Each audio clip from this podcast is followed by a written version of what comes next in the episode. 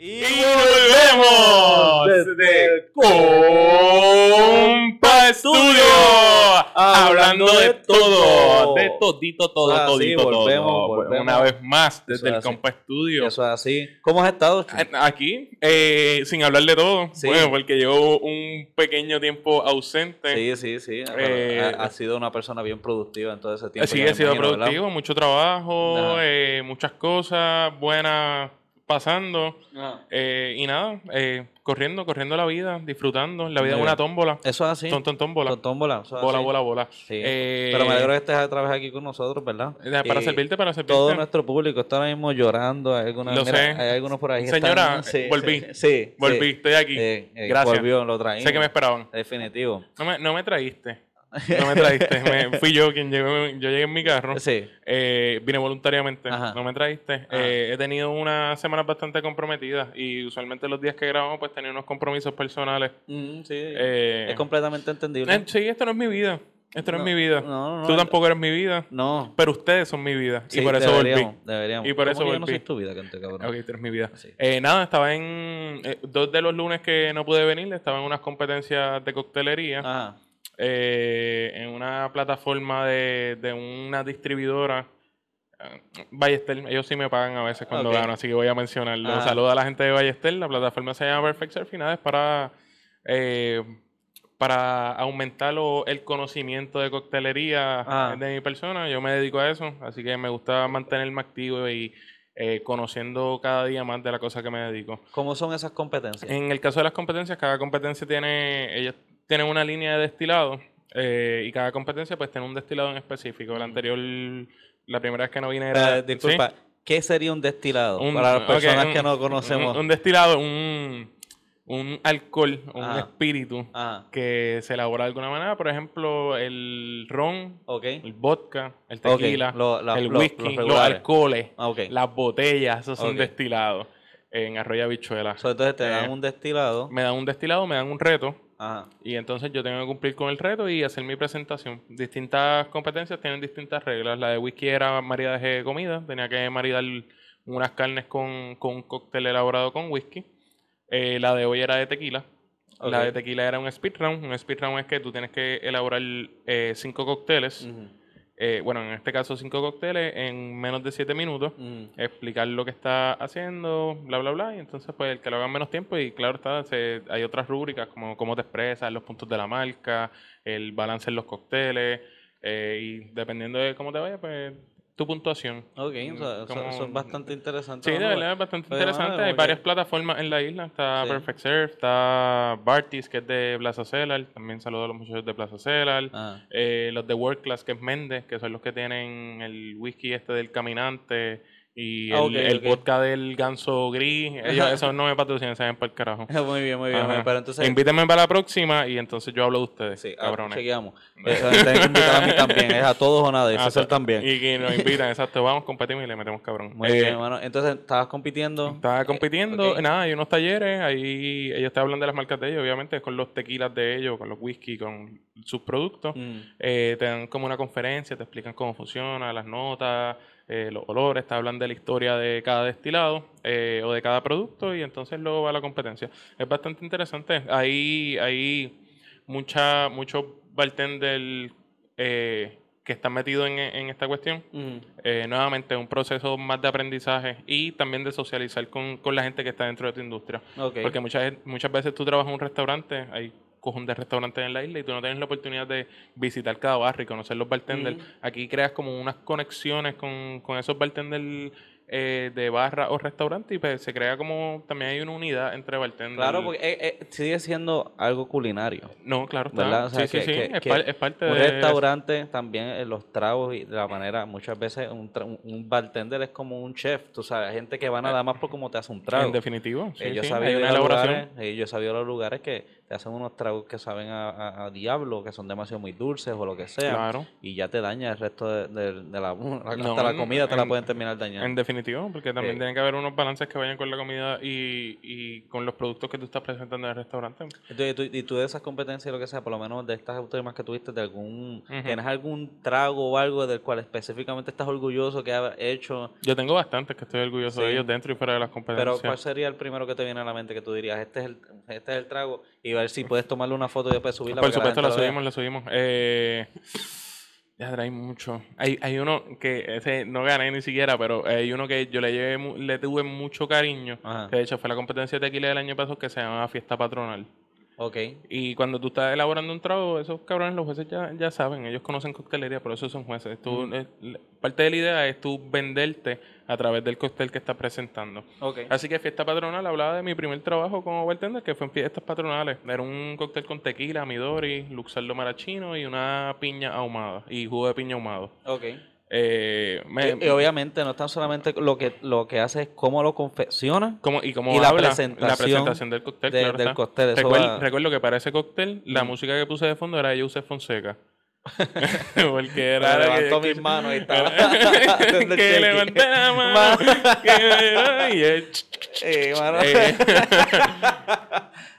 pero me acuerdo de ese por- porque quizás de las historias que vendí, ese fue uno. En otra competencia también, eh, la final de Baltic del año pasado, o de este año, qué sé yo. Eh, Sí, de este año. eh, eh, tenías que hacer dos tragos que hablaran de tu persona. Eso sí decían, o sea, la- el, el reto era cócteles que hablaran de tu persona. Y yo lo que hice, pues, que le dediqué dos cócteles, uno a mi padre y otro a mi madre. Ok. Y entonces uno era un morisoñando porque mami es dominicana y el otro era un Cuba Libre, que era lo que el viejo me pedía cuando él estaba ahí bando y era un chamaquito de 8 años y él me enseñó cómo hacer un Cuba Libre. Hice unas variaciones de, de esos tragos. Ok. Y ese también me gustó mucho porque tuve la oportunidad de, de llevar a mis padres a que me vieran competir y que me vieran hacer lo que, a lo que yo Sí, me sí, dedico. lo hiciste más o menos como que uno para cada uno también, tú sabes. Sí, no, exacto, y, y era eso, que, que vieran que vieran a lo que yo me dedico, que yo no solo me dedico a estar bebiendo todo el tiempo, sino que yo pongo otras personas beber. puedes convertir un arte. Sí, Tú- puedo, puedo- tú- puedo convertir un destilado en algo rico. o, una, histo- o una historia en, en, en un cóctel. Eh, Bueno, pues sería bien interesante que por lo menos si tienes fotos de ese, que, que el de tu madre y el de tu sí, padre. los tengo, los tengo. Y entonces lo subimos para que la gente vea de lo que Claro, estamos sí, hablando. por supuesto. Porque sería, sería cool, ¿verdad? Que la gente Sí. también vea que el, el- cuestión de beber no es cuestión de beber por beber. También No, hay, sí, sí. hay ciertas degustaciones y ciertas cosas que... que La realidad es que cuando yo visito barras de alta coctelería, Ajá. es que hay muchas muy buenas en Puerto Rico, yo no voy con la idea de embriagarme bien cabrón. Como que eso yo lo hago en el 24 en el puesto de gasolina. Exacto. Ahí yo me emborracho a fuerza de medalla y- y, y shots de palo viejo. Sí, sí. Eh, pero si yo voy a un- una barra de coctelería, yo voy a degustar unos cócteles, me tomo dos, tres, pero ya después del tercero... sí, ya, sí, ya, ya estás muy chilling Ya estoy muy chilling como para decir, Eh, "Mm, esto está bien bueno, ¿no? Yo quiero seguir bebiendo, dame una cerveza. Sí. Eh, y nada, esas competencias están bien nítidas. De hecho, deberías tirarte un día para alguna de ellas. Sí, y. César también. Sí, no, de- vamos a ver si podemos ir a verte. Entonces te, te podemos grabar y nosotros decir más o menos. eh, Sí, como ya- que estar mencionando. Aquí está Chuito, está con su nuevo tiro. Ajá, y va- parece, parece que va a echar dos, dos hielos. Está, Dos está hielos. tirando dos onzas. Sí, sí, espérate, está midiéndolo, está midiéndolo. Tenemos 30 Pues la, la, proxi- la próxima es de Woodford, que es de, que es de Bourbon. En Ok. Bourbon es un whisky americano. De- Sí, entonces, Jack Daniels. eh, es un Tennessee whisky. eh, whisky. Es un ¿Y whisky cuál es la americano. diferencia? La diferencia de, de ese y el Bourbon, el, el Bourbon Straight, el Kentucky Bourbon Straight Whisky, eh, tiene que ser de la región de Bourbon. Mm. Tiene que tener un por ciento de... Ok, el bourbon es por una región Eh, exactamente, como un- una denominación de origen. Ok. Eh, en el caso de esta competencia, el premio va a ser un viaje para Kentucky. So, yo estoy pompeado con eso. Mm. Quiero meterle cabrón porque quiero ir para Kentucky. Sí, sí. Eh, definitivamente, sí. Aunque, Ver, a- ver al coronel. Ver al coronel. Es mierda de Si no- chiste, pero era obvio tener que decirlo. terminar, eh, si, si pierdo, voy a terminar en Kentucky de allí de Santurce Eh, eh, como premio de consolación. En Kentucky está la NASCAR y mierda, puedes ver cosas de Eh, y mierda, ¿verdad? está el Derby, el Kentucky, El Kentucky Derby. Derby, eso estaría Ajá. bastante nítido. Estaría bien cabrón. Sí, verdad. y la, a ver el esqueleto de Seabiscuit y esas pendejas. Eso no está, pero... Pues vamos a ver si a lo mejor eso podemos sacar el momento de la a ver si sacamos para ir para allá y que la gente pueda ver cómo son esos Sí, tipos de, de vayan, competencias. patrocinen las barras de la isla, por favor. No, so- Eh, no todo es Miss Universe. no to- sí. este, No todas las competencias se tratan de belleza, Sí. obviamente. ni, ni de baloncesto. Sí, no Hay otras deporte. cosas. Este, que, Están las Olimpiadas Especiales.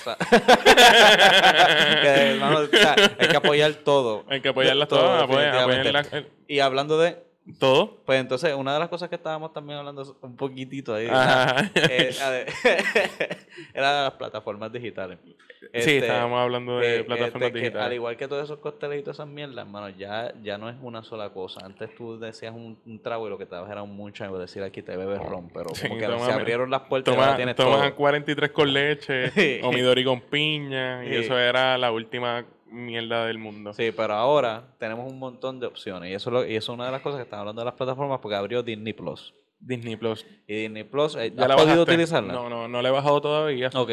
Me siento bien estúpido por no bajarla porque el, el bundle es lo mismo que pagar Hulu. Prácticamente eso Sí, es así. so- solo tengo que cancelar mi cuenta de Hulu Mm. y abrir Disney Plus y tengo Disney Plus, Hulu y ESPN. ESPN. No lo he hecho todavía, pero está en planes. Eh, quisiera, quisiera, hay una serie allí que se ven bastante interesantes. Pues yo tuve la oportunidad ya de utilizarlo. Claro, en Puerto Rico no llegó al mismo momento que allá. O sea, aquí tú Como tenías todo. que estar, sí.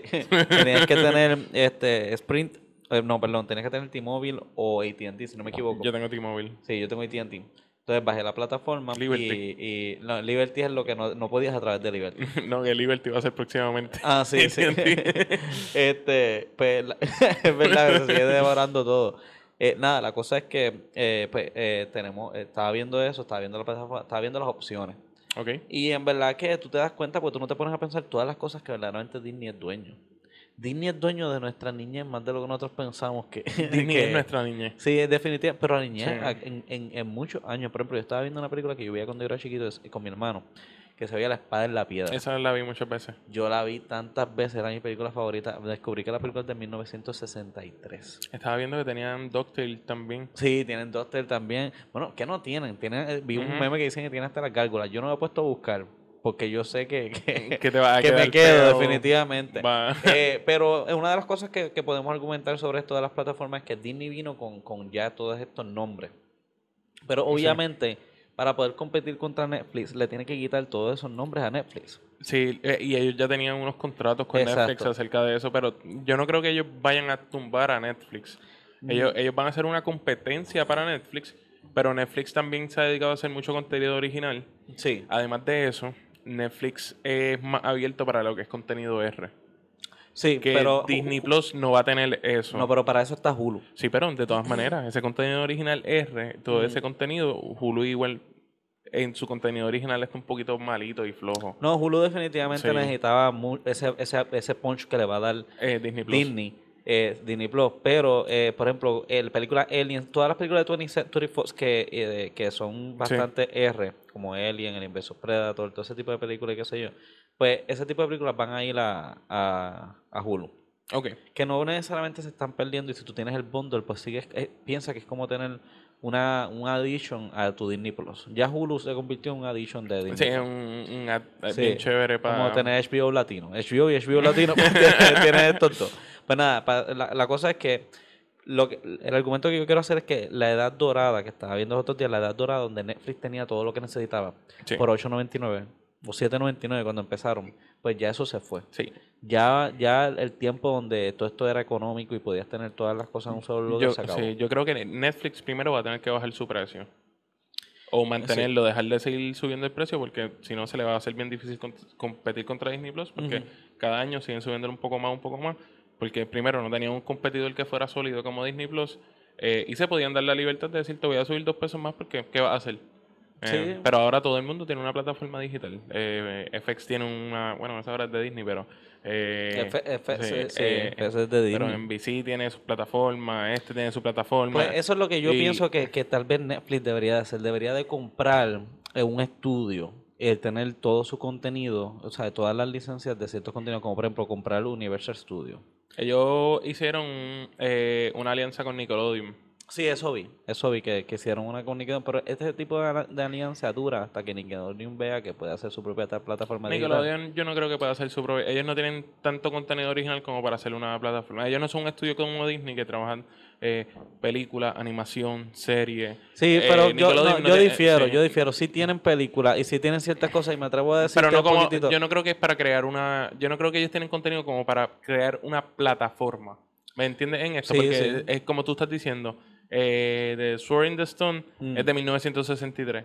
Disney puede ir hasta mucho más atrás de eso y poner contenido. Nickelodeon Sí. sí, tenía su serie, tuvo su boom en los 90. Tiene al 20 principio años de 2000. contenido. Sí, pero con todo y eso, ¿entiendes? Con todo y eso, Nickelodeon en algún momento se convirtió en un canal de refritos que seguían Sí. pasando las mismas series. Sí, no, definitivamente no es comparación con Disney, pero sí pienso que, que puede llegar eventualmente a decir, mira, ¿sabes algo? Yo voy a empezar a producir mi propio contenido y abrir mi propia... Pues ese es el Sí. punto, ahora está todo el mundo está abriendo sus plataformas digitales. Y este creo que, que ahora vamos a tener que antes pagamos 49 pesos por el cable, Ahora ahora vamos a tener pagar- 49 dólares entre diferentes tipos de O plataformas. quizás más.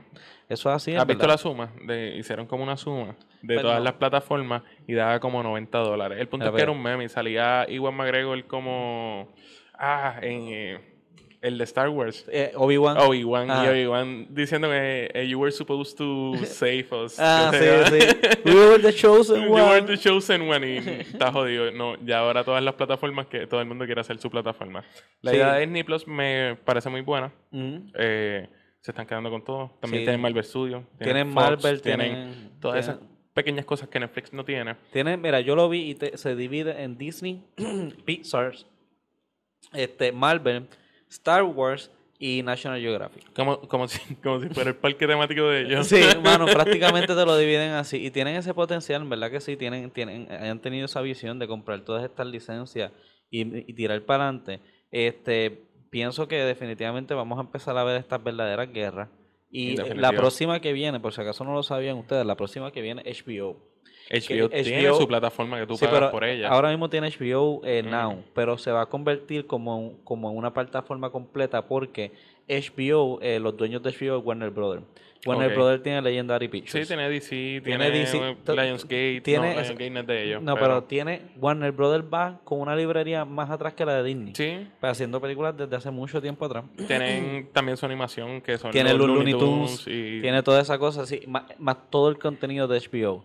Que si Soprano, Sex and the City, que si Cluton, Turchia, eh, Sí. Entourage, Y ellos, ellos eso. siguen haciendo contenido. eh, Bueno, Game of, Game of Thrones, es así. eh, Tienen ahora Watchmen que van a... No lo he visto, pero este sé que yo vi parte de un episodio se veía bastante bufiado. Sí. Lo Pues, quité porque no quería empezar en el tercer episodio, a mitad del tercer episodio del Watchmen. eh, pero ese ese es alguien que va a ser bastante competitivo también. Me atrevo a decir que, que al punto casi de, de Disney Plus, porque sí tienen bastante contenido. Eh, y pues vamos a ver cómo, cómo verdaderamente se sale en el 2020.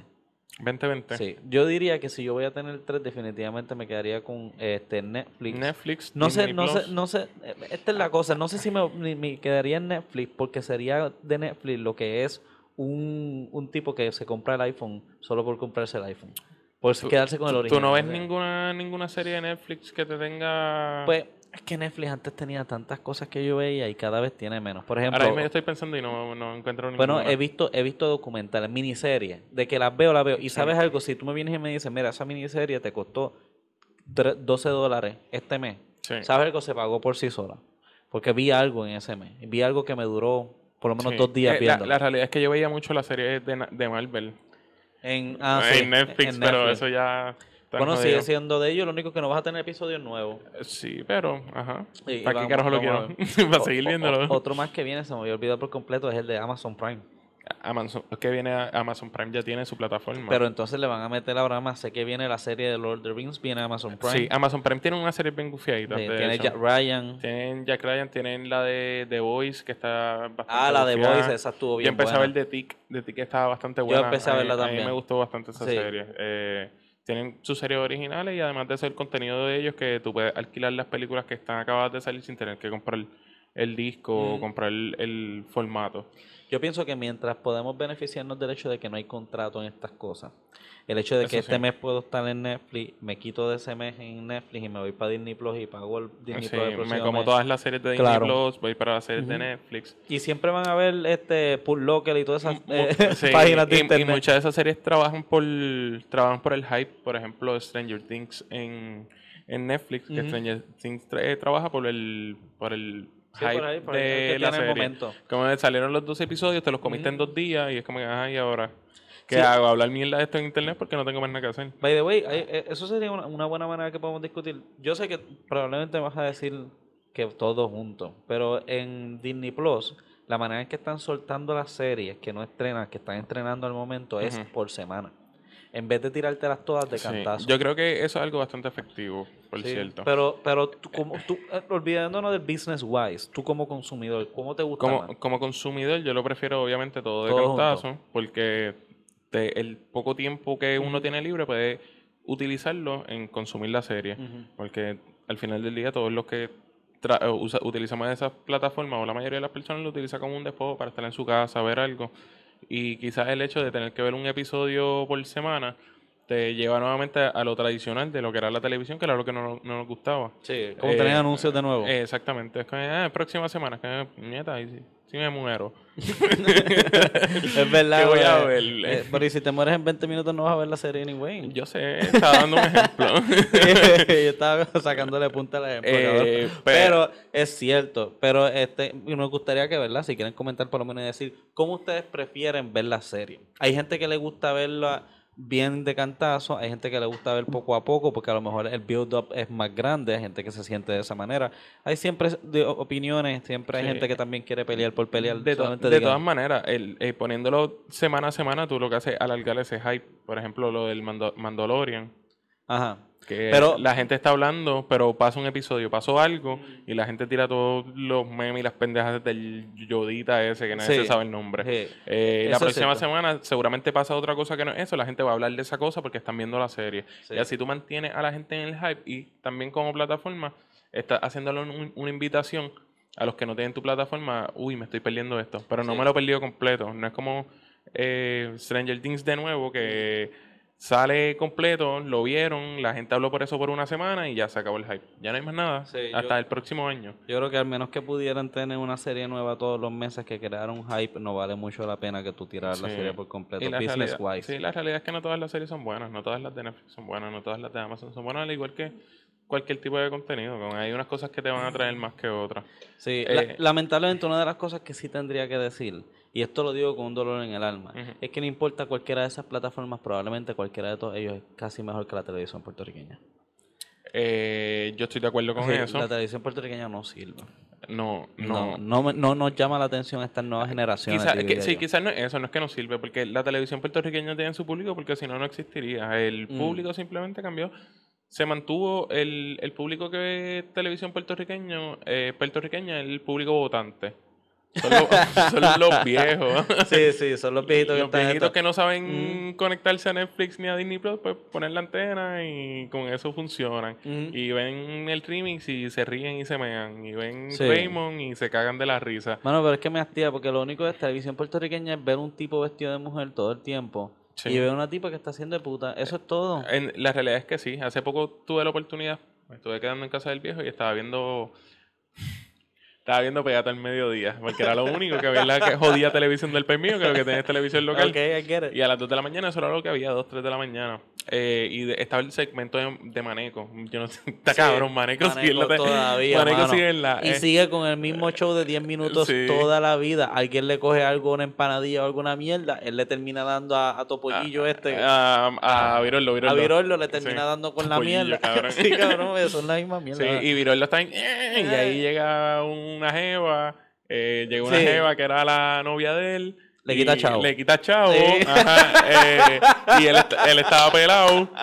Y le había... Qué creatividad, Súper creativo desde. Wilson, desde Wilson Wilson haciendo el mismo sketch. Y la gente me da la risa. Lo cogí pendejo. Sí, mano. y llegaba esta jeva. Eh, Los que- únicos que verdaderamente siempre se ríen ahí son la gente que está en el background del, del show, como que para tratar Sí, de hacerte reír. Pero yo creo que ellos tienen como que unos payasos en la parte de atrás haciendo pendejas para que la gente se ría.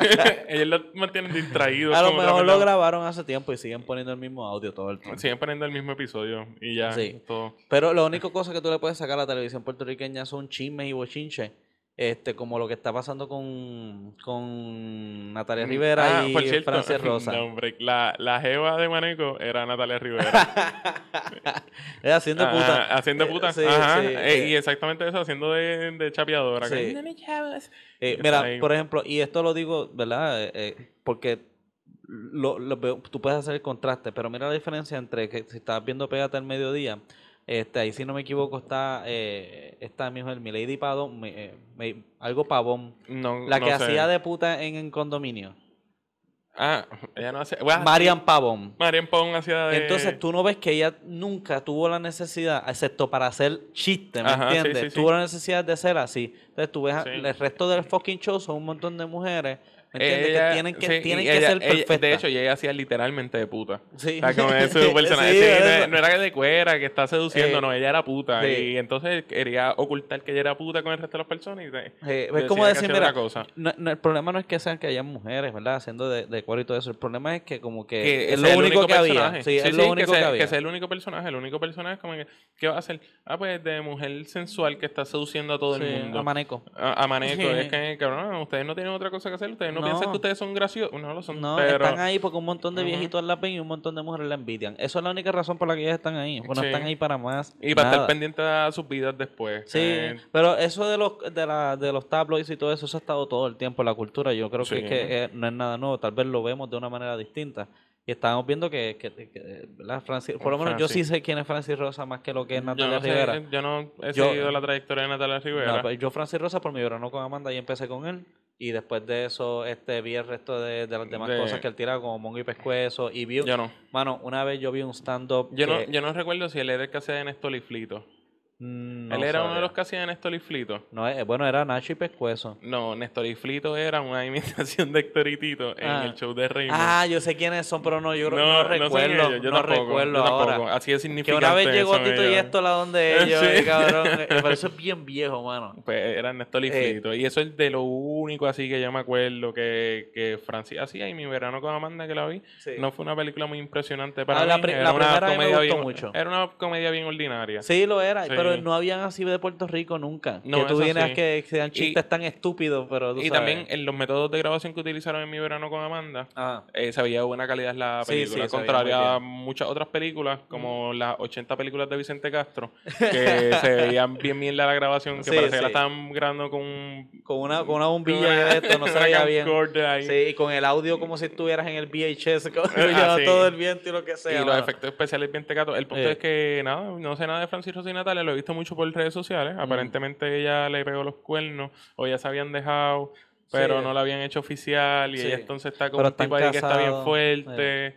Y Alguien que están está- casados sí. todavía. Un, otro de otro programa mierda de esos de guapa. Obvio. sí. Obvio, eh. eh, que es un tipo que está bien fuerte. Ahora todo el mundo está del lado de Francis. Porque pues, nos queremos sentir identificados con los feos porque nosotros somos feos. Hay una élite de gente linda que aparentemente se están procreando entre ellos. Entonces los feos nos vamos del lado de Francis. Eh, Francis, yo voy a ti. Eh, hace poco, Yo de también. hecho, leí un artículo de El Calce que eran las cinco posibles parejas de Francis. Ajá. Eh, no me acuerdo de muchos de ellos. Uno era Suania, Suania Vélez, No que, sé es. ay, nieta, la de lengua de Hito, la que era novia de, de Giovanni Vázquez. Esa cabrona. Y recuerdo el último que su primer amor era eh, Danilo Buchan. Era Diablo, Danilo Buchan, cabrón. el que ponían Sí. como número uno porque es un amigo. Sí, cabrón, es, es- es el único que lo apoya, siempre le ponen las malas. Sí. By the way, no he visto nada de él hablando ni nada de eso. Yo ¿verdad? tampoco, Sí. no. Eh, mano, Danilo Buchan. Fíjate, eh, lo que iba a decir es que Danilo Buchan y Francis Rosa para mí son una, una representación exacta de lo que es la televisión puertorriqueña. Porque yo los veo en la televisión Sí. y en verdad para mí no eran tan graciosos. No. Pero una vez yo fui a un stand-up que era eh, dando apoyo a Shori Castro antes de que se muriera. Ok. Y me acuerdo que ese show casi nadie fue, fueron bien pocas personas. Entonces a nosotros que, que habíamos comprado arriba porque no teníamos muchos chavos y lo que sea, nos bajaron abajo. Yo creo que yo estaba al lado de Natalia Rivera o lo que sea, sin mentirte, habían como 10 mesas. Y todas estas estrellas. Y de repente se para Francis Rosa.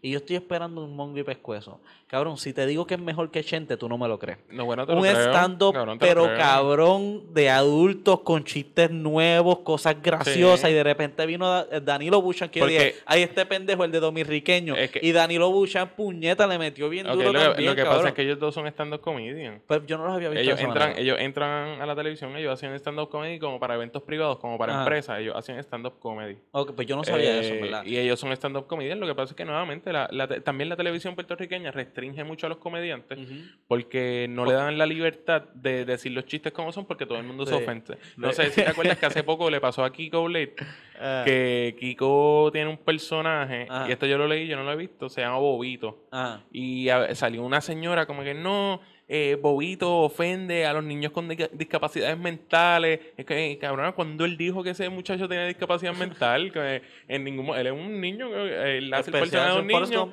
Eh, No, él hace el personaje de un niño que es bastante inocente, pero ella rápido lo puso como que era normal el nene. Es Ah. que con un chiste tan pendejo, con un personaje tan pendejo como ese, la gente se ofende. Es como, no, la gente con discapacidad. Mira, váyase para el carajo. Sí, la gente va a encontrar siempre algo de qué quejarse. Y probablemente mucha gente la escuchó y ya se sintió especial de que la estaban escuchando por primera vez y no se cayó la boca más nada. no. Pero yo pienso que la manera en que tú entras a ese show es, ok, tú entras al show, el casting es, ¿tú eres más gracioso que Sunshine? Sí, no puedes estar en este show.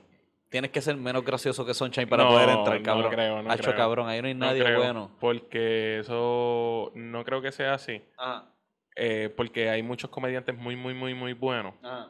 eh, como Kiko Blade, que tú has ido a su stand-up y los stand-up de Kiko Blade están bien buenos. Eh, Francis y Danilo, que tú los viste en stand-up y ellos son bien graciosos. Es no, Eh, es que Son- con- Sunshine- la impresión son- fue sí, completamente distinta. Sunshine fue, eh, es muy bueno, es- o fue muy bueno, no sé por qué no he visto su Mm. En los rayos gamma es bueno. En los rayos Gamma es muy bueno. Él, él era escritor de. Él era escritor. él- yo no sé, yo no sé si había hecho este cuento antes, pero Ah. eh, hay una entrevista que le están haciendo a él, que él está hablando de que Bill Cosby, él quería hacer un como un spin-off del Cosby Show de una familia latina. Y una de las personas que llamó para ser escritor de ese programa fue a Sunshine. Porque él está, era parte de eso. Con él como escritor y para hacer sit como comedias de situaciones, quizás no sea tan malo o no era tan Estaba malo. dentro de ese mundo. Lo que, lo que pasa también es que, nuevamente, la comedia puertorriqueña, eh, para que la gente no se ofenda, eh, crearon como que una cápsula de, ok, hasta aquí llega nuestra comedia, no podemos pasar esta línea porque después van a venir los cristianos a joder, no podemos hablar de este tema porque va a venir los pro familia y se van a encojonar. Sí, aquí somos bien Sí, conservadores. Había, estaba Café en los 90. Sunshine Café, Sunshine tenía un personaje que se llamaba Emanuel, el hermano Emanuel. Mm. Y el hermano Emanuel era un predicador que iba por las calles, como que no, denme dinero para mi Mercedes, qué sé yo. y vinieron los cabrones cristianos y boicotearon Sunshine Café, tumbaron Sunshine Café, se Ok. acabó porque le cortaron los auspiciadores. Lo mismo que le pasó a la Comay con lo del Revolt. Ah. Y Sunshine Café se fue para el carajo porque él tenía a alguien que era el hermano de Manuel que hablaba mal de los cristianos. Que habla mal, él le está hablando de una realidad, pero tú te sientes ofendido por tu realidad. Claro, y es un chiste. Ajá. La gente no entiende que es un chiste. es un chiste, mamabicho. Sí, es un sí. puto chiste. Sí, pero lo que no es un chiste es eso de Natalia Rivera que estaba haciendo ese No, tipo de cosas. pero- La última vez que hubo un bochinche como ese, este que estaba to- todo el pueblo consternado, fue con la mamá que le dio esta tipa a Topi Mameri. Eh, sí, sé cuál dice, no sé el nombre de ella, pero Sí, la, la tipa esta. la tipa esa, sí, que- la que tipa tú- que se lo mama a Topi. Eh, es una cosa increíble. ese coro de Chalimar era, ¿verdad? Algo Chalimal, así. Ya está Chalimal, cabrón ser recordado por eso. Está peor- eso es peor que Mónica Lewinsky. Ella después de eso se... Sí, porque Mónica Lewinsky por lo menos se lo mamó al presidente, Eh, sí, ajá. y esa- y no solo eso, eh, era alguien, de el Casa Blanca. Fue el presidente, eh, cabrón, le mamó el bicho del sí, hombre más poderoso de- Del mundo, del mundo. Esta fue a Topi, al tipo más poderoso en... de, de Telemundo. de Telemundo. bueno, bueno. es entendible bajo sus circunstancias, ¿verdad que Sí, sí? sí. Eh, y, y nada, la televisión puertorriqueña para mí un- no, no, Sí, no me levanta pasiones. No tanto, no tanto. No me levanta pasiones. Pero hablando de Natalia Rivera y hablando de... pirotecnia y de todo. Hablar de pirotecnia. Hablando de pirotecnia, Hablar de pirotecnia, Cabrón, los otros eh. días estaba bien tranquilo y, y como que a lo lejos, sí me- o sea, estaba con mi madre. Mi madre fue a buscar algo en mi Mm. apartamento, soy yo bajo y estoy tranquilo ahí. Y de repente, como que a lo lejos, un, un muchacho que está corriendo. Y yo, está bien raro. Y miro para atrás y de repente, ¡pa! ¡pa, pa, pa, pa, pa! Una fucking batería de estas de fuego artificial, hermano. Yo me cago en 10, ya empezamos. Yo, Eh, Empezamos en la época, de hecho, yo tengo varios mensajes en mi teléfono Ah. de gente ofreciéndome pirotecnia. sí, Eh, mira. no, pierdas, eh, no pierdas la oportunidad y con los productos, cabrón, y toda la pendeja. Y yo, que me Sí. vete para el carajo. Qué bueno que ahora lo pueden hacer así. Sí, porque cabrón. antes eran mucho más desculiados. Yo no sé si eras tú el que estaba conmigo la vez que estábamos cerca de una despedida de año Ajá. y fuimos a JF Montalvo. Sí, fuimos Y había nosotros. una persona justo en la, La parte de salida. afuera de la salida diciendo: Tengo pirotecnia. Ey, Sí. ¿quieres ir a mi- ven, ven al baúl de mi carro? Hay, hay pirotecnia. Es que, cabrón, Pero eso es él no- ilegal. Como tú eh, sabes que yo no soy un Esa- policía. pero él nos escogía como la gente de los perfumes que te masturba las manos. O la mierda esa. Las de, Como que "Hola, ellos saben a quién, Eh, ellos esta- saben a quién. Esta es mi crema. Ay, Pero ellos saben, ellos miran como, eh, nah, esta no me va a comprar. Mm, Este Mm. me va a comprar. Y él Esto- nos vio a nosotros saliendo y le dice, "Pss, espera. Parecía que tenía un code y todo, que nos iba a abrir. Como Sí. decía, tome Mira, pirotecnia. te- tengo Exacto. aquí. Y, y- Empezaba con garbanzos arriba y terminaba con una bomba nuclear. todo, todo esto en ¿En cuánto tienes la bomba nuclear? Dame 20, dame 20. Llévatelo, papi, llévatelo. y la pirotecnia ya por casa están explotando bastante. Sí, mano. ya es que los compran y quieren ponerlo a prueba. O no sé si son vendedores que están mostrándolo a sus clientes. Será, realmente no importa cuál sea, ya yo creo que yo estoy tan viejo al punto en que me molesta, mano. Porque quería estar tranquilo viendo algo y ya empezaron. ¡Pa! A mí nunca me ha gustado la pirotecnia. Hasta No. cierto punto yo siempre le tuve algo de miedo. Como Yo que te entiendo. Yo tenía miedo hasta de explotar petardos en casa. Porque es algo ilegal Sí. después de todo. No era ni por lo ilegal, es porque eh, primero yo no le veo el fun a que algo explote. Eh, yo entiendo que los chinos Eh, se cabrón. sorprendían con la pólvora porque puñeta, no había televisión. Eh, y, y ellos Pero ahora hay películas de Michael Bay, no necesitamos perpetarlo. Ya, Ah, ya, hay suficientes explosiones ahí, cabrón. Bueno, hay que ver qué es peor si la televisión puertorriqueña los petardos. Pero. De las dos, cabrón. eh, Pero sí, sí, se siente que está por ahí la pirotecnia, se siente que ya la gente está empezando a tirar. Hasta cierta manera se siente que ya es Navidad, ¿verdad? Porque es que... Ya estamos en Navidad. Sí, yo he visto Ya par de lugares ya, ya, yo he visto par de Sí. lugares. Ya yo tengo mi árbol puesto. Ya no he puesto el mío todavía, pero. Pero sí, estamos en Navidades. Nosotros no. San Giving es una mierda. San Giving es pre-Black Friday para nosotros. Eso Sí. es todo. Pero mm, la, la realidad es que no, no entiendo. Yo no, nunca le he visto el phone a explotar pendejaces Mm. eh, y gastar lo que sea que vaya a gastar para algo que va a aprender, va a explotar y es como explotar dinero. Sí, cabrón. sí, es para eso, para eso que- coge un billete de, de 100 Eh, préndelo y va a tardar más en lo que se queme el billete que lo que te va a durar el cabrón petarlo. Quema, quema los chavos, cabrón. Pero hay gente que le gusta eso, mano, porque hay gente que le gusta de todo. Por lo menos ya, yo, todo a su tiempo. Hazlo el día de fucking que se acabe el año. Sí, el día de despedida. Pero no lo hagas los 30 días antes, porque entonces ya el día de que se acabe el año ya no vale un carajo tu petardo. y, y cuando se acaban, el último día, o sea, los petardos parece que expiran el 6 de, ene- de enero. el día de Reyes, lo que te quedó de pirotecnia, tú lo explotas el día de Reyes. y ya después de eso salen de eso. Pero fíjate, me acordaste, y hablando de, Todo. pues, una de las cosas que me acordaste es que por ahí viene el Black Friday. ¿Has visto algún chopper o has visto alguna cosa que No he visto ningún chopper interesante. Realmente es el, no es el Black Friday, es el, es el, Friday de TV. Porque todo lo que la gente va y compra son Sí, televisores. Las últimas veces que yo que he comprado ha sido en Cyber Monday. Ok, tú compras más en Cyber lo Monday. encuentro un poco eh, un poco menos frustrante Sí, que sí. tener entrar que ver a toda esa gente matándose por lo que sea que se están matando. Solo en una ocasión fui a Black Friday, Mm. fue contigo.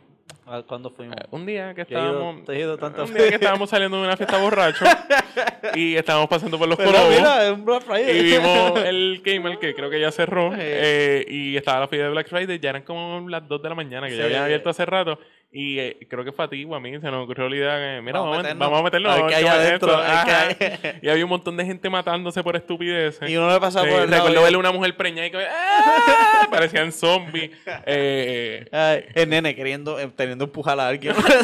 un, nene, un nene de dos años caminando solo con un peluche llorando mami, mami.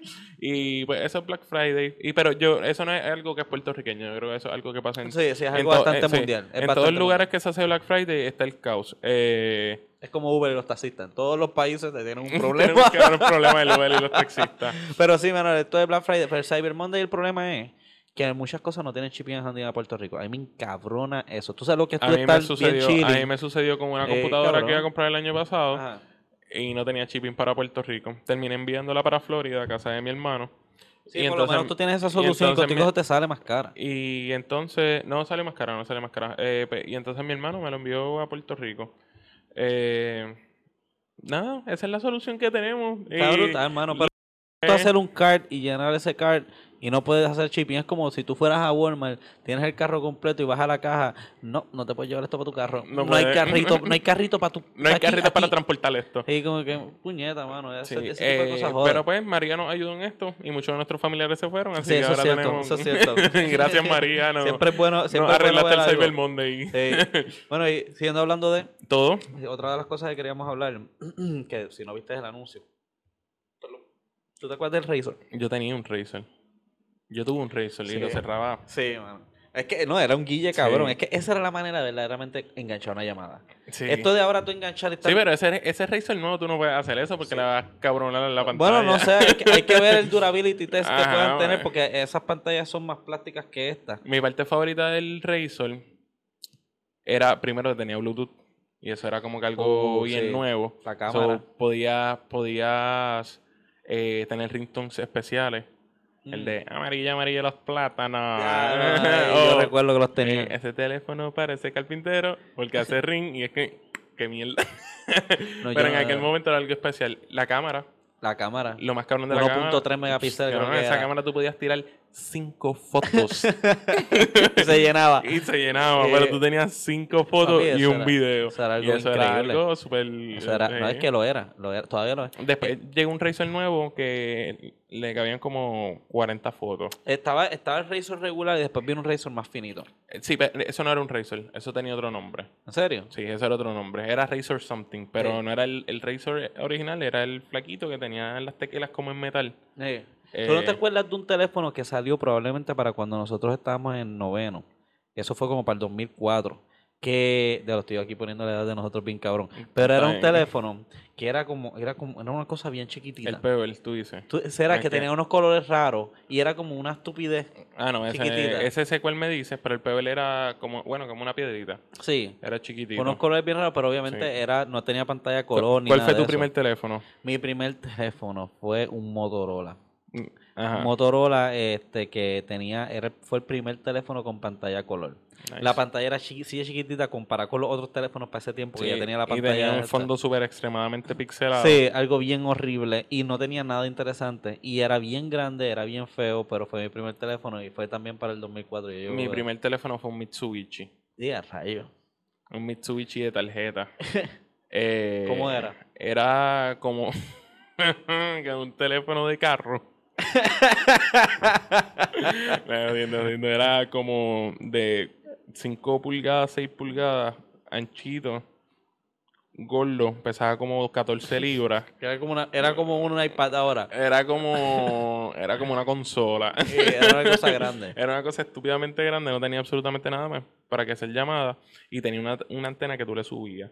Sí, Sí, tenía la antenita tú que subías. tú la subías con los dientes si eras alguien bien Eh, cool, sí, mm, y la hundías y la hundías con... pecho.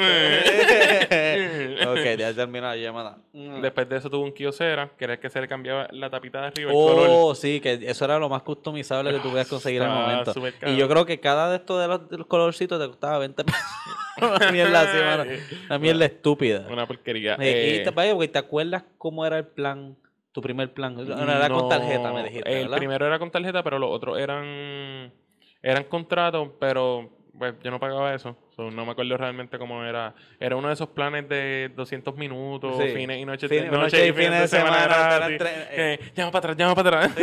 Llamadas recibidas gratis. Era como do- nada más podías enviar 100 mensajes de texto. O, o Sí. eso era mucho, yo creo. Sí, yo creo que en el primero yo no podía enviar mensaje de texto. Ok.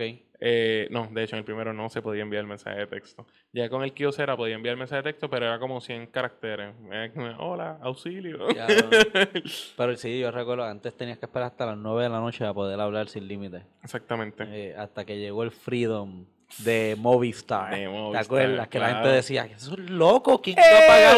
¿Quién va a pagar 90 pesos por un plan que tiene todo ilimitado? ¿Quién va a hacer eso? Estamos todos ahora en esa mierda, mano. todos estamos en eso. Eh, ya ese, ese Movistar, hermano. Yo, yo, Yo, tuve, yo tuve Movistar. ¿Tú tuviste Yo Movistar? tuve Movistar. Eh, yo no Mi recuerdo. Kyocera era, era Movistar. Sí. Sí. Después tuve Soncom. Sí, exacto. Yo empecé con AT&T. AT&T se convirtió en Soncon. Soncon se convirtió en T-Mobile. No. Sí. Ah, sí, es verdad, es sí verdad. y, y Fue y- Centennial que se convirtió en AT&T. Centennial se convirtió en Singular. y Singular se convirtió en AT&T. Ahí Y cuando ahora- volvió AT&T, porque AT&T se había ido. se convierte en Liberty. Liberty, mano. Está brutal como, como pasan todas esas cosas y, y todas estas compañías se siguen auto, autocomiendo Sí, entre ellas, y uno dice, ¿cómo carajo se van a la quiebra o se venden si esos cabrones te siguen cobrando por ahí Pues, para abajo? Lo que pasa es que yo creo que lo que hacen es vender o alquilar las antenas y siguen vendiéndolas para así, lo que le ponen Eh, el nombre ya. Es posible que Sí. eso sea lo que estén haciendo con, con Liberty y también Liberty. pues, ahora van a tener mejor internet al Sí, final del día. Pero es eh, una ventaja para nosotros. esos, eran, esos eran otros tiempos también, eh, esos planes y otras cosas. hablando de esos tiempos y hablando de todo, Ujú. Otra de las cosas que, que tenemos que discutir por completo es el hecho de que nuestro próximo gobernador va a ser o Pedro Puerlici o Eduardo Batia. Eso está de seguro. Dame un segundo, ¿tú estás sacando a Alexandra Lugaro de esta conversación? Bueno, yo opino Ajá. que la gran, gran, gran comunidad que votó por Alessandra Lugar ahora mismo está en la Florida. Yo opino lo mismo. Yo también le estoy sacando, yo solo te estaba Sí, preguntando. no, yo- no, pero es que, y no lo digo por bien, inclusive yo acepto que yo voté por Lugaro en las elecciones pasadas, Sí. porque yo quería votar por Sidre, pero sabía que Lugaro tenía mejor chance de, de hacer una diferencia, porque yo sabía que no iba a ganar, Sí. pero sabía que podía hacer una diferencia, y la hizo, Sí, se cuando ganó por lo, por lo que ganó. Cuando perdió por lo que Per- perdió. Perdón, exacto, cuando perdió por, por la cantidad. Y pues, pero ahora yo sé, primero que nada, lo peor que hizo fue meterse en un partido. Yo creo que lo peor que hizo fue sacarle la muela a la hija. Que estaba viendo un video que ella está enseñando cómo le saca la muela a su hija. Eh, así, así- gracias, así le sacaría la muela a sus hijos. Está-. ¿Entienden? No hagan eso. Para, para las campañas del PNP y el Popular. Sí. Maltrato de Ay, niños. niños, y sale, y salen los populares. Eh, Batia llevando a su hijo a donde Berniel. a donde Berniel. Mira lo que hacemos nosotros. Tu hijo va a estar así, si vetas por popular. Bueno, pero Pero- la cosa es que con esto de lugar, yo creo que el primer error que ella hizo fue meterse en un partido. El segundo error que hizo fue llamarle Victoria Ciudadana. Sí. Y, y tener esa- esos ties que tiene con, con lo que sea. No fue algo muy inteligente que hizo y pienso que ahora va a estar con menos representación que antes por esa razón y por el hecho de que sí. mucha gente se fue. Y también la, de- la él- ella se había desvinculado de lo que eran los partidos y todo esta Por eso, mierda en eso es lo contra que la hacía distinta. y de no poner el estatus como algo primordial. A lo mejor ahora la gente lo ve y dice, no, esto es otro eh, partido. de pipiolo. Otro mus o otro cualquier Sí. otra. Que no importa si estás pendiente a algo, el hecho es que cuando tú estás en un partido, tú, tú tienes algún, algo que darle a esa otra persona de ese partido. Cuando tú Sí. estás solo, nadie tiene nada que poder decir, tú estás contra todo el mundo y, y eres más independiente de las demás y puedes Sí. representarte. Tu opinión también puede ser eh, más abarcadora. ¿no? Claro, y puedes cambiar sin tener que estar pendiente a que todo el mundo esté de acuerdo en que Sí. tú cambias. Ahora mismo, aunque yo no creo que ha hecho una gran labor de, de, de cuestión de excelencia, de, de que te puedo decir que hizo una gran diferencia para el Gapidó, yo pienso que pudo haber hecho mucho me- mejor. O por lo menos pudo Bueno. haber traído a colación un montón de problemas más de lo que Sí, hizo. pudo haber sido un poco más vocal a la hora de... Lugaro fue mucho, ha hecho mucho más sin este- ella estar y este otro cabrón, ¿cómo es que se llama? El jevito Lugaro. Natal. Natal. él ha hecho mucha representación Natal muchas ha cosas. dado más representación de lo que Vargas Vidot ha hecho, por lo Sí. menos ha, ha hecho más ruido eh, en cuanto a lo que él representa y quiere representar en el Senado de lo que ha hecho Vargas Vidot. Yo, yo le tenía más esperanza a Vargas Vidot. Por. Vargas Vidot yo sí te puedo decir que voté. Sí, Eh, yo también. Y me decepcionó bastante su... Me ha decepcionado Ejecutoria. bastante, no también su ejecutoria, pero también el silencio que, que Ujú, ha ese surgido de su problema. parte, porque entró roncando de que no, yo voy a hacer que el pueblo sea escuchado y voy a darle al pueblo y decirle lo que está pasando en el Senado. Ujú. caro he escuchado algo de Vargas Vidot desde que Nada, ganó las cabronas nada. elecciones. Y, y, y, Nada. y- no es lo mismo. Antes yo le podía dar el beneficio de la duda de que tal vez los medios no quieren poner nada. Pero hoy en día por Facebook tú puedes hacer lo que sea. Natal, y Natal lo ha digo- hecho todo por, y- por redes exacto. Y vuelvo y digo, cuando tú pones una Sandra Lugar y un Natal que han hecho cosas y ver que Vido se quedó atrás en eso, pues verdaderamente sí es un poquito una decepción.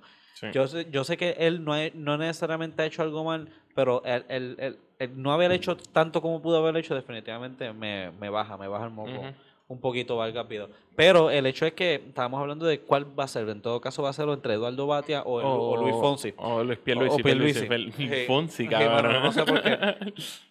¿Qué cara? Estamos hablando de que los dos son grandes enemigos de Tomás Rivera. Eso es cierto. Los dos.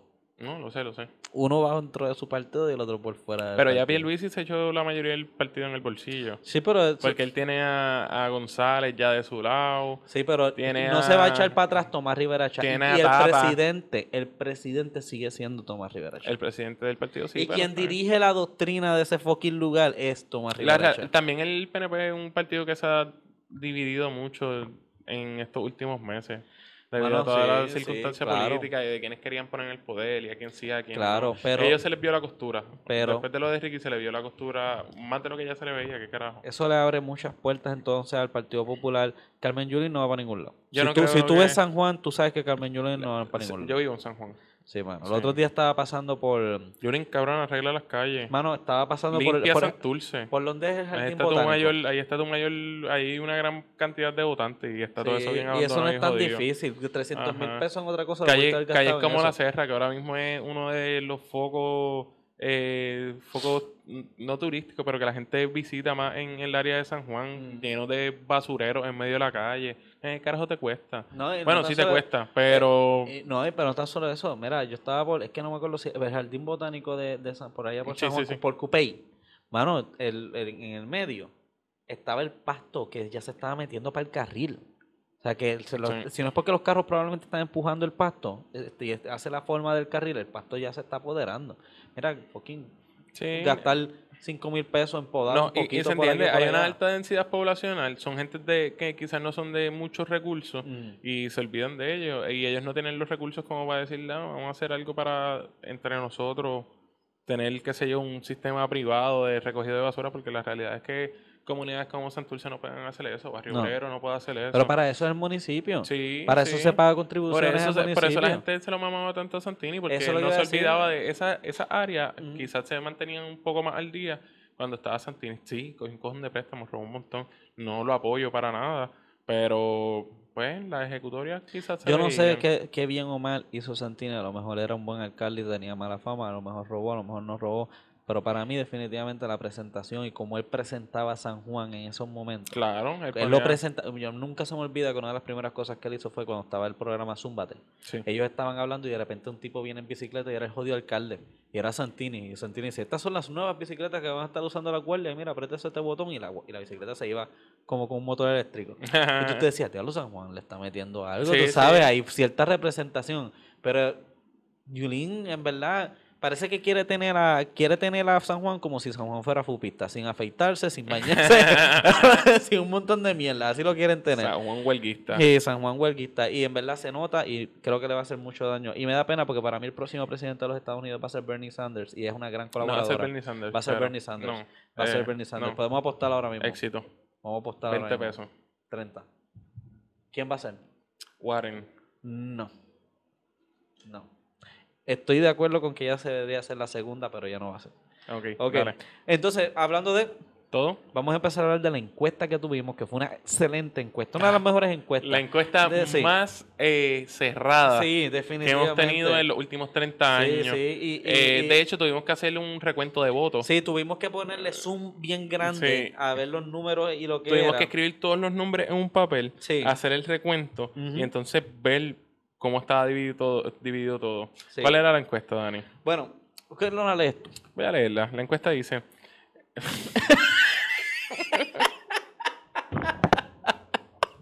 Ah,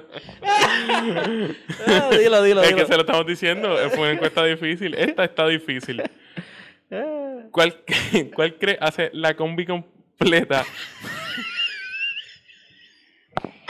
Eh, para las personas que nos escuchan, no- nosotros desarrollamos una encuesta. Algunas las lanza Dani, otras las lanza César.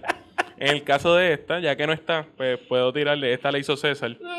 Eh, que Fue César, sí, fue César. que él es un, un genio matemático y de, y de sociedad. Eh, Mira, no, Eh, ahora eh, claro, la tiré sí. yo, la fui yo, fui Fuiste yo, fui yo, mala mía. Esta está, está difícil. ¿Cuál cree hace la combi completa junto al arroz con gandules? Mm. Pavo o pernil. Dani gringa- gringodizado, no sé dónde carajo consiguió un pavo relleno de arroz con gandules. Sí, lo sé. Eh, seguramente fue en su casa porque no, no, no, mano, eso ¿cómo fue eso? fotos de internet. eh, el punto es que muy cerrada la encuesta. Sí. La gente piensa que el arroz con gandules va, va mejor, no mucho porque no fue por mucho, el pernil. Sí. Este ganó por un 92%.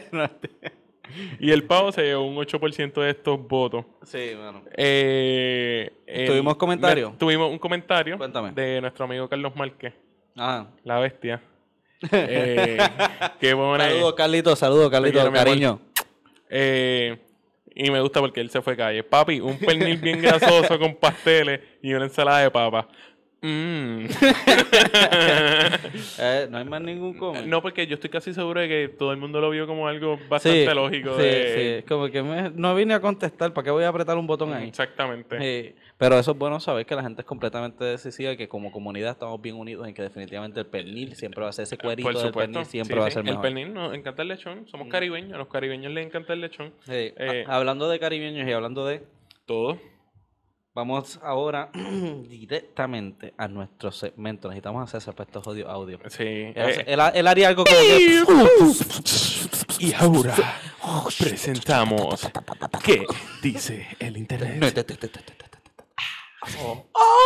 Ay, Así ¿qué es, nos dice el internet? ¿Y por qué el internet nos está diciendo esto? Sí, sí, Sí. Vamos, vamos a hablar, este, vamos a hablar sobre qué dice el internet y como sabemos estamos en esta semana y en el día de hoy que se supone que está estrenando este episodio es el día del descubrimiento de Puerto Rico, así que felicidades Puerto Rico y a Cristóbal Colón por descubrir a Puerto Rico. Gracias, Cristóbal Colón, Gracias a por Cristóbal Colón. esa los descubrición. a los españoles. esa descubrición tan Sí, descubierta. sí. Eh, Nos dejó desnudos de lo descubierto. nos dejó súper descubiertos.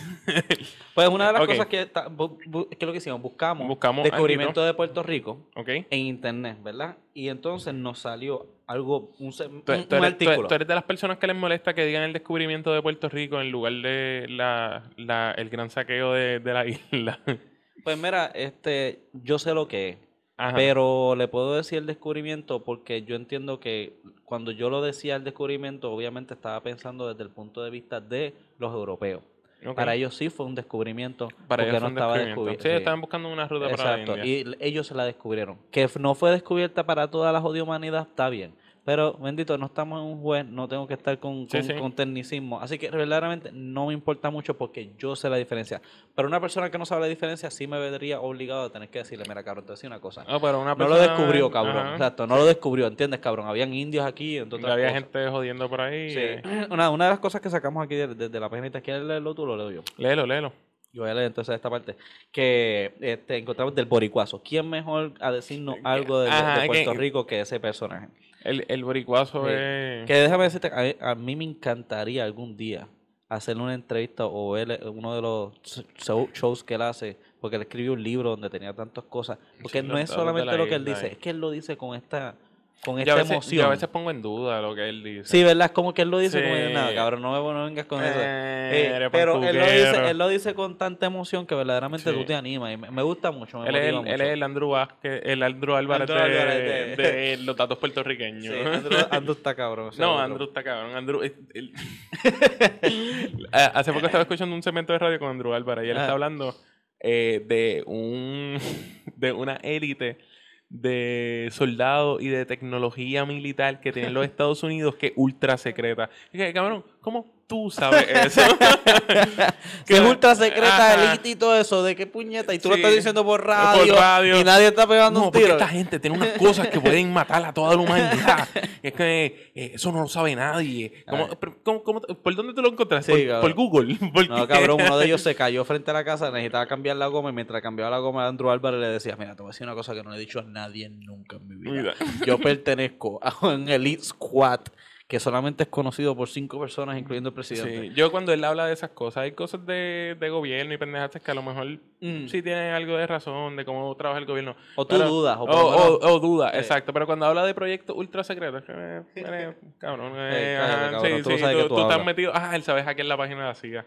Él tiene acceso a la página de la CIA. sí, yo también. Sí. Este, pues, aquí volviendo al boricuazo. ok. Este, pues aquí tenemos un artículo que ya, aunque tiene ya ciertos añitos, él lo escribió, este, así que le damos el derecho al de autor, para que no vengas a demandarnos y vengas aquí con nosotros. Este, ok, dice aquí, sí, si Colón no descubrió Puerto Rico, ¿quién lo hizo? Cuando se habla de nuestros indígenas, rápido se piensa en los taínos. Ellos eran los que habitaban nuestro archipiélago cuando llegaron los españoles en el 1493. Pero hoy se sabe sin, sin duda alguna que antes de ello la isla había sido poblada mucho antes por tres grupos de indígenas distintos. De adelante para atrás serían los taínos y antes de ellos estaban los os- ostionoides, los in- in- Inge- in- no, Igneris. Igneris y los arcaicos. Si alguna vez te has preguntado quién fue el primer ser humano que descubrió y, pisó nuestras arenas, hasta que no se encuentre lo contrario, la contestación de hoy sería un arcaico.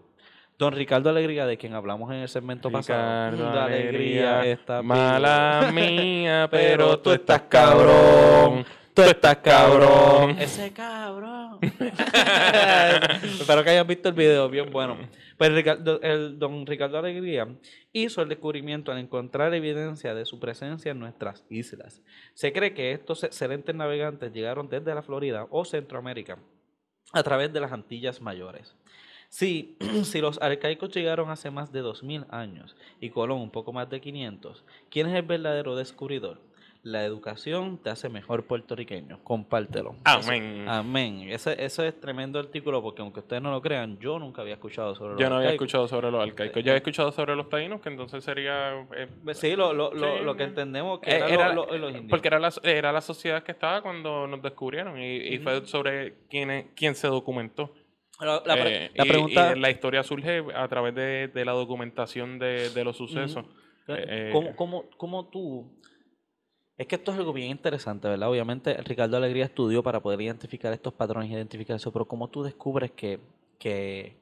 No es como que hay más telarañas al lado de una evidencia que de la otra, para tú decir que es más vieja que la otra. Eso, ¿Cómo tú Ah, realmente eso, puedes ¿Cómo tú sabes cuál es más viejo que el otro? Hay unas pruebas que sean unas pruebas de carbono 14. No, claro, tú le puedes hacer ese tipo de pruebas a ciertas Pues. cosas, pero hay... No sé, mano, como que siento que... Con las pruebas de carbono 14 o las pruebas de... Bueno, sí, con las pruebas de cómo Sí, tú... de, lenguaje y cosas, tal no, vez. de, de cómo tú date... No, y no es lenguaje, porque no se sabe tan siquiera si ellos tenían como, qué sé yo, algún método de escritura o algún tipo de dibujo, porque Mm.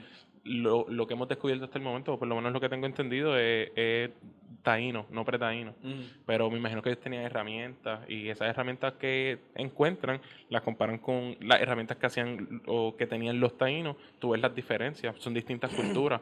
So, tú dices, coño, esto es distinto, esta hacha no es igual que esta porque esta es distinta. Entonces Ujú. se hacen pruebas y ahí tú sabes que, que hubo un- una sociedad, unos indígenas eh, que utilizaban estas herramientas que también vivieron en la isla. Mm. Y así es como se, se identifica. Eh, Ese eso es el pensamiento básico. Está bien interesante Sí, eso, en verdad. eh, los arcaicos, por cierto, para, Ah. para ya que no sabes un carajo de ellos, vamos a hablar de Los indios arcaicos tenían un estilo de vida muy rudime- rudimentario. Se cree que viajaron desde las tierras continentales de Norte o Centroamérica alrededor eh, del año 2000 antes de Cristo. Antes de Cristo. Mm. Ellos ya estaban por ahí dando bandazos. Sí, 2000 veas. años antes. Eh, según la evidencia arqueológica encontrada en esas regiones y en el Caribe, por cierto, fueron diestros navegantes que utilizaron las corrientes del Mar Caribe para emigrar hacia las islas antillanas del oeste. Eh, eran nómadas, vivían en pequeños grupos, clanes o familias, eh, número que dependía de la cantidad de comida y refugio. Como eran nómadas, iban por ahí, se comieron lo que había en Puerto Rico y se fueron para el carajo, pero Ok. habían llegado a la isla. Eh, para obtener su alimento debían cazarlo y, y reco- recolectarlo de la costa. Comían moluscos, crustáceos, peces, tortugas marinas. Lo, le estuvieron dando multa a ellos ahora mismo. Comiendo cara y por ahí para abajo. Y comían manatí también. De los que tenían materiales como los huesos y la concha para la elaboración de sus herramientas. Eh, usaban las piedras y la madera para, fabricar utensilios, instrumentos de caza. Los yacimientos más importantes de esta cultura se encuentran en Puerto Ferro en Vieques, la Cueva María de la Cruz en Loíza y en el Paso del Indio en Vega Baja. Eso está súper nice. Deberíamos de explorar un poquitito más de Puerto Rico y de ese tipo de cosas. Sí, son áreas que uno puede visitar de eso. Por ejemplo, ¿quiénes de ustedes, a ver si por lo menos quieren comentar, quiénes de ustedes sabían que existían los arcaicos antes de los taínos? ¿Quiénes sabían que existían tres tipos de indígenas adicionales a los taínos? Es como que la próxima vez que ustedes estén en un tipo de conversación o lo que sea y quieran ser bien interesantes y viene alguien y dice alguien sobre Cristóbal Colón y viene por el, el, el de que hablen de los taínos. Sí. Y tú le dices, ajá, tú sabes algo, bruto. Canto de morón. Becerro, canto morón, bruto. imbécil. Lola arcaico, para los que yo Exacto. canto de bruto me voy. Sí, te vas por carajo encabronado. Y después de eso dices que lo viste aquí con nosotros. sí, mano, y como siempre vamos a estar con ustedes.